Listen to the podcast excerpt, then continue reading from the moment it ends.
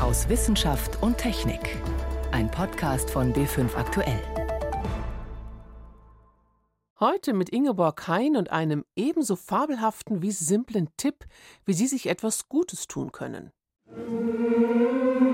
Wenn wir singen, werden Glückshormone ausgeschüttet und man fühlt sich nach 20 Minuten Singen glücklicher. Es werden Stresshormone abgebaut. Singen aktiviert sozusagen unsere innere Hausapotheke. Außerdem beschäftigen uns unter anderem zwei Männer, die die Klaviatur der öffentlichen Begeisterung perfekt beherrschen. Allheimkehrer Alexander Gerst und Unternehmer und Visionär Elon Musk. Ich begrüße Sie zu unserem Wochenrückblick aus Wissenschaft und Technik. Irgendwie ist es so, als wäre er gar nicht so weit weg gewesen, Alexander Gerst, der uns wie noch kein Astronaut zuvor an seiner Mission auf der internationalen Raumstation hat teilnehmen lassen. Über sechs Monate war er dort und im Sommer hat er als erster Deutscher sogar das Kommando übernommen.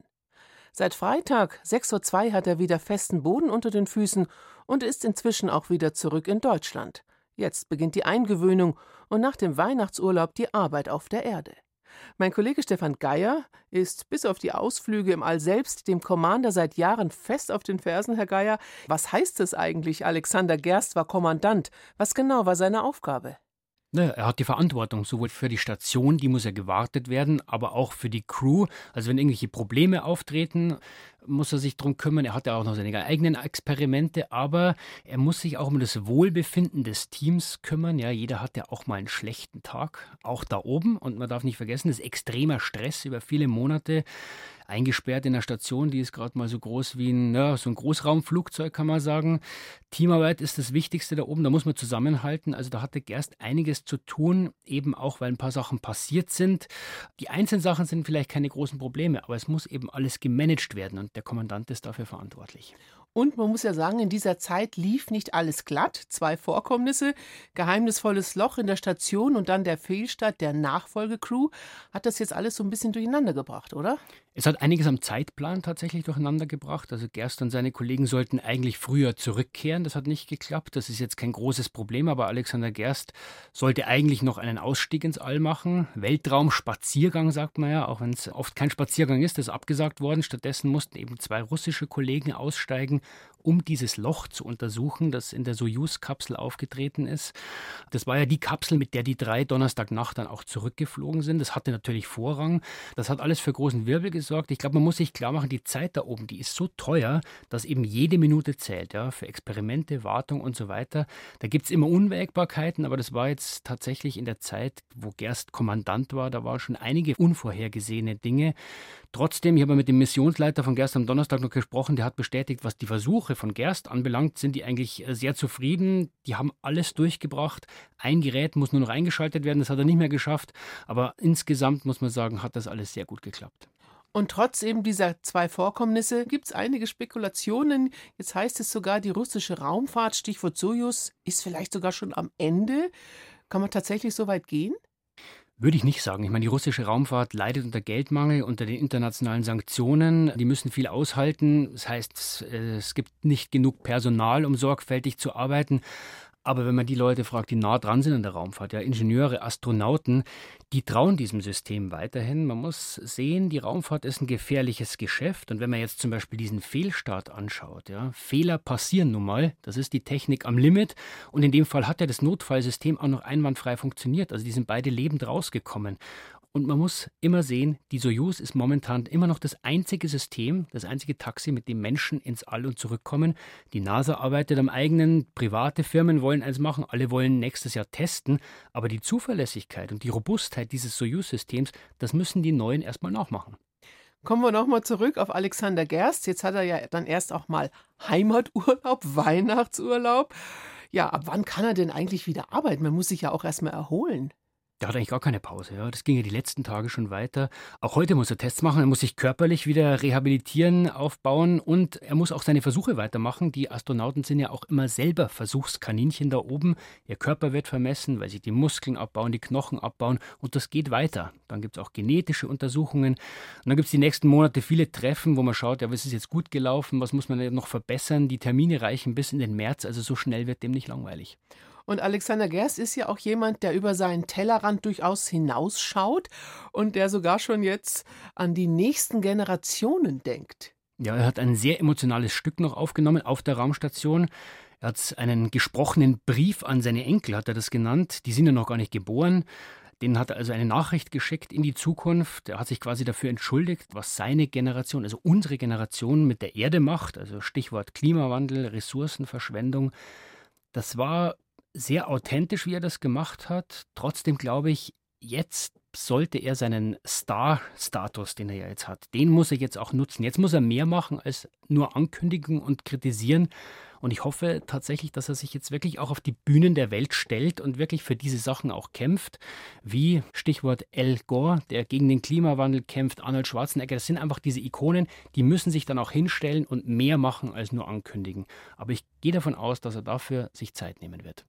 Auf jeden Fall sind seine Gedanken erst einmal anrührend und die können Sie hier am Ende der Sendung hören.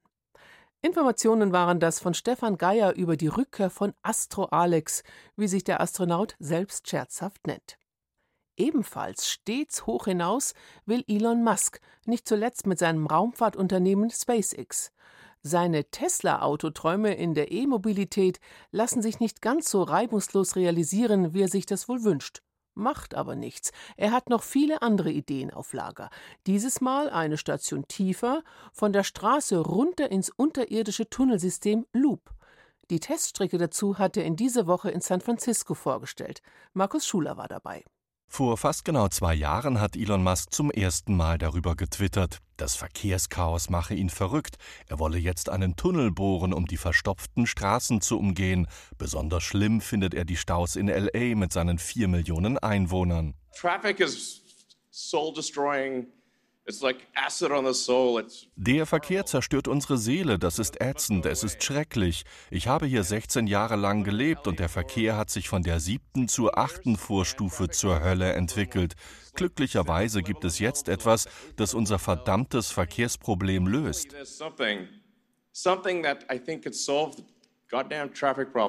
Entstanden ist eine Teströhre. Sie ist gut 3,2 Kilometer lang und verläuft unter dem Gelände von Musks Raketenfirma SpaceX im Stadtteil Hawthorne in Los Angeles. Die Röhre ist gerade so breit, dass ein normales Auto in sie hineinpasst. Es muss allerdings drei Voraussetzungen erfüllen. Es muss elektrisch angetrieben und autonom fahren können und es benötigt an der Vorderachse Führungsräder, damit es die Spur in der Röhre einhalten kann. Im Moment ist die Fahrt noch etwas holprig, vor allem in den Kurven. Wir verbessern noch die Auflage und die Fahrt wird dann so sanft wie auf Glas sein. Wir sind mit rund 180 km/h durch den Tunnel gefahren, aber das ist im Augenblick noch etwas unheimlich. But that's a little, little scary right now. Wenn der Belag im Tunnel ausgebessert ist, soll mit Elektroautos eine Geschwindigkeit von bis zu 240 Stundenkilometern möglich sein. Damit man mit seinem Auto in die Tiefe kommt, stellte Musk auch einen Aufzug vor, mit dem die Fahrzeuge von der Erdoberfläche bis zur Transportröhre gebracht werden können. Musks Idee, Städte wie LA mit Dutzenden nebeneinander verlaufenden Röhren zu unterhöhlen. Autonom fahrende Autos könnten dann im Abstand von einer Sekunde durch die Tunnel rauschen. Die Bohrarbeiten in LA hätten fast zwei Jahre gedauert, sagte Musk. Uh, uh, uh, hier im Boden gibt es Gas und Öl, man findet hier einen sandigen und steinigen Untergrund. Man muss sich gefühlt mit einer Million Behörden herumschlagen.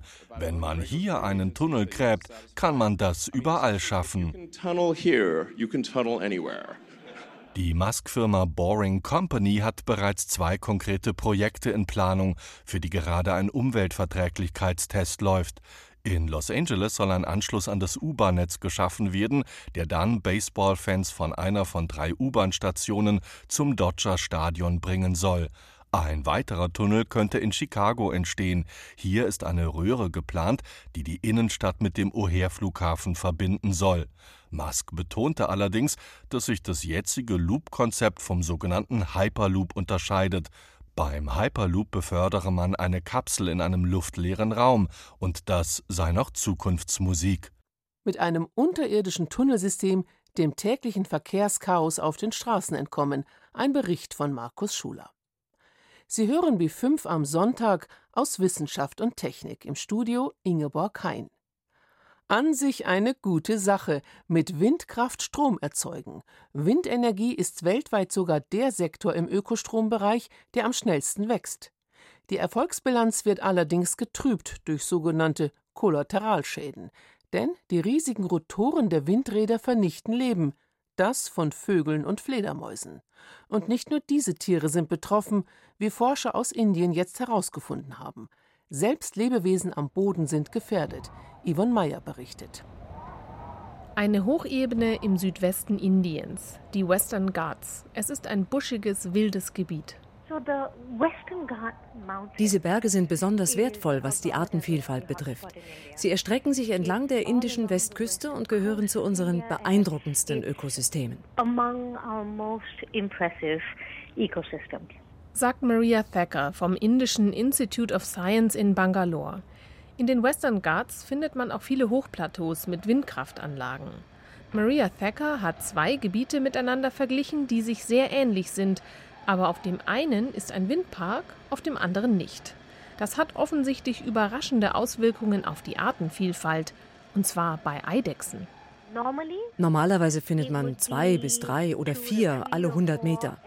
Aber bei den Windturbinen waren es bis zu sechs, dreimal so viele. Die Eidechsen, von der Maria Thacker spricht, gehören zur Art Sarada superba.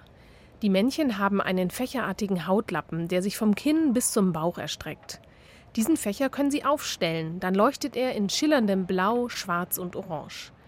Warum gibt es nun in Gebieten mit Windkraftanlagen mehr von diesen Eidechsen?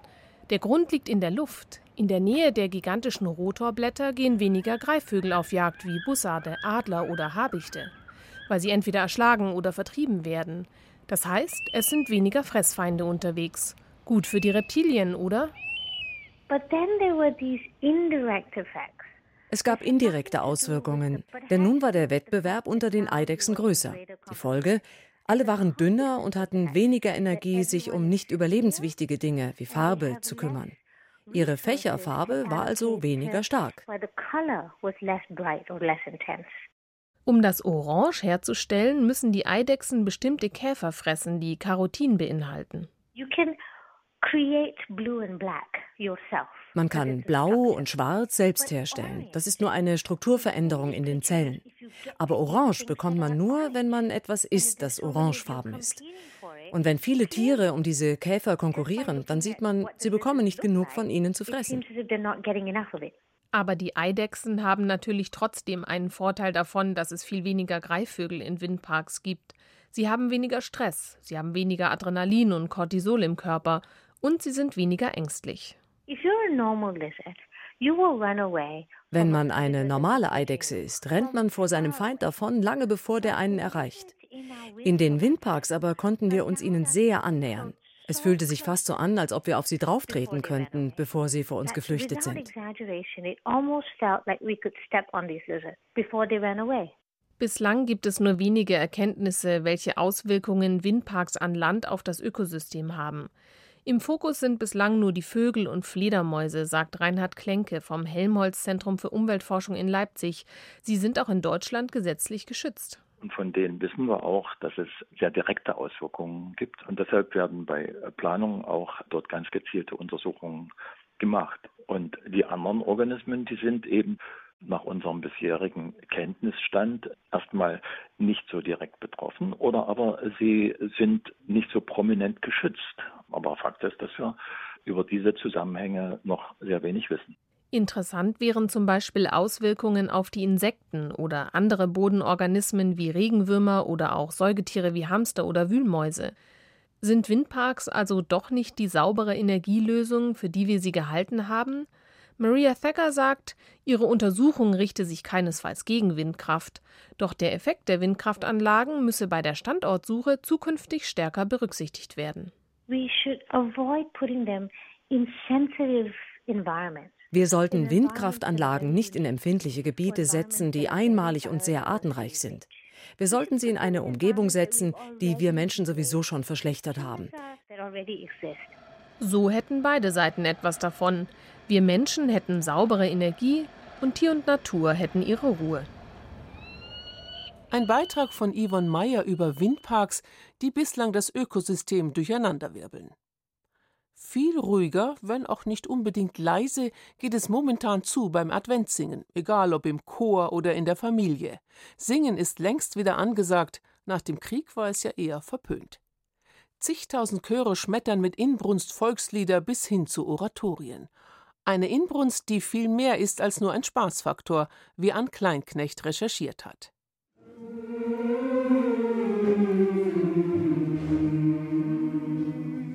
Ein Dezemberabend im Gemeindehaus von St. Maximilian in München. In einem kahlen Betonraum haben einige Sänger gerade ein Klavier und Stühle aufgestellt. Die Arzis-Vokalisten proben für ihr Adventskonzert. Die letzten zu spät gekommenen schlüpfen während des Einsingens leise durch die Tür. Die Anspannung aus dem Büro noch im Gesicht. Dann wachhüpfen, strecken, gähnen, summen und schließlich singen.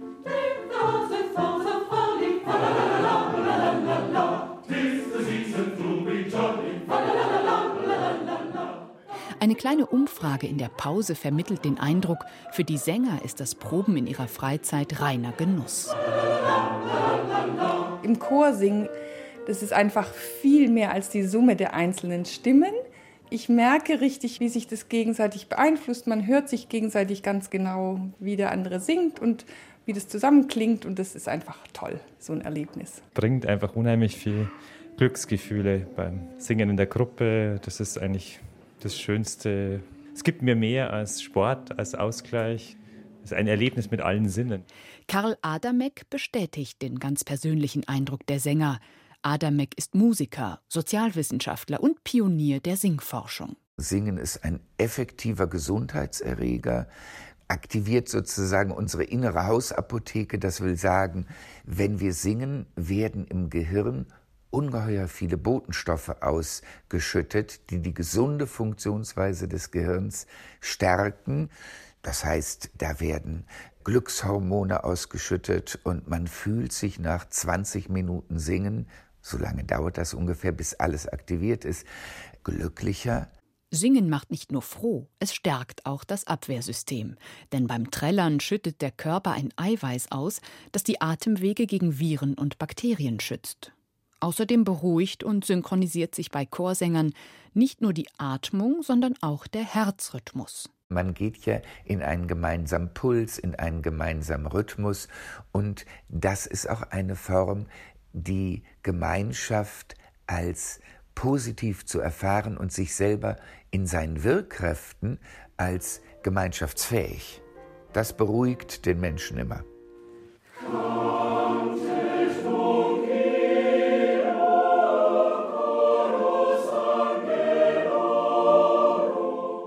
Und das Tüpfelchen auf dem i, Singen macht auch noch schlau. Musikwissenschaftler konnten zeigen, dass es die sprachlichen und kognitiven Fähigkeiten fördert. Das kommt ganz besonders Kindern und auch älteren Menschen zugute. Fazit: Singen verbindet, stärkt Körper und Geist und trainiert das Gehirn. Dabei kommt es gar nicht mal auf die richtigen Töne an. Man kann sagen, wer gehen kann, kann tanzen, wer sprechen kann, kann singen. Es geht eigentlich darum zu spüren, und dass es Freude macht. Und alles andere, wie es bewertet wird, auch von außen, ist für die positive Wirkung auf die eigene Stimmung und langfristig auf die Gesundheit überhaupt unerheblich.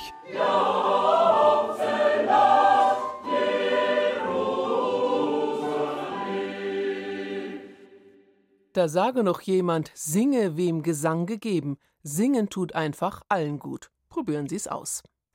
Könnte gut sein, dass vielleicht auch der Alexander Gerst mal ein wenig vor sich hingesummt hat im All. Viele Gedanken hat er sich jedenfalls auf der ISS gemacht, nicht nur über die wissenschaftlichen Experimente an Bord, sondern über die Welt an sich. Herausgekommen ist dabei zum Beispiel ein Brief an seine Enkel. Liebe Enkelkinder, Ihr seid noch nicht auf der Welt und ich weiß nicht, ob ich euch jemals treffen werde. Deswegen habe ich beschlossen, euch diese Nachricht hier aufzuzeichnen. Ich befinde mich gerade auf der internationalen Raumstation im Cupola Aussichtsmodul und schaue auf euren wunderschönen Planeten runter.